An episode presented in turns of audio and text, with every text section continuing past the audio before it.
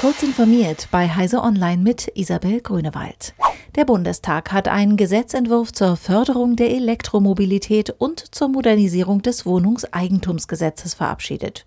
Wohnungseigentümer erhalten damit einen grundsätzlichen Rechtsanspruch auf den Einbau einer Ladesäule für ein Elektrofahrzeug oder eines Glasfaseranschlusses, wenn sie die Kosten dafür selbst tragen.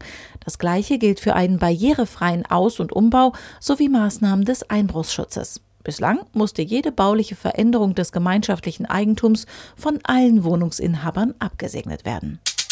Als Reaktion auf eine verweigerte Lösegeldzahlung in Höhe von 4 Millionen US-Dollar durch die argentinische Einwanderungsbehörde hat eine Ransomware-Gang Passdaten hunderttausender Reisender im Darknet veröffentlicht.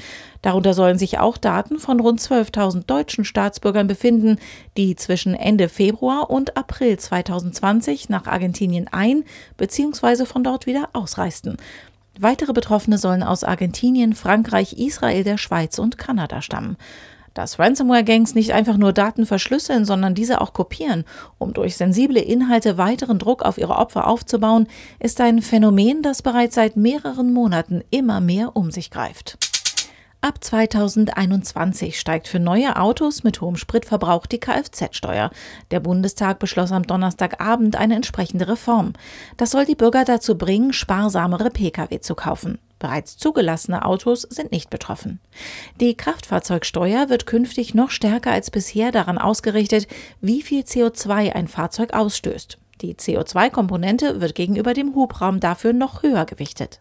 Zur Reform gehört auch, dass die bereits geltende Kfz-Steuerbefreiung für reine Elektrofahrzeuge bis zum Ende 2025 verlängert wird.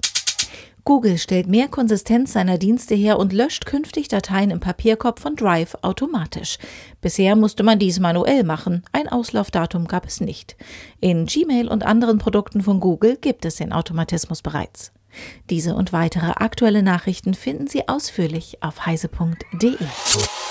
Werbung dass IT und mobile Kommunikation nicht nur Themen sind, die für Sie wichtig sind, sondern auch für den Staat, dürfte klar sein. Vom Mobilfunk für Rettungskräfte bis zur Planung und dem Aufbau ganz großer IT-Netze hat die BDBOS alles für Netze im ganz großen Stil. Alle Infos unter www.bdbos.de. Als ITler oder im Bereich Nachrichtentechnik sind Sie bei uns gut aufgehoben, frei von Wirtschaftskrisen und Pandemien. www.bdbos.de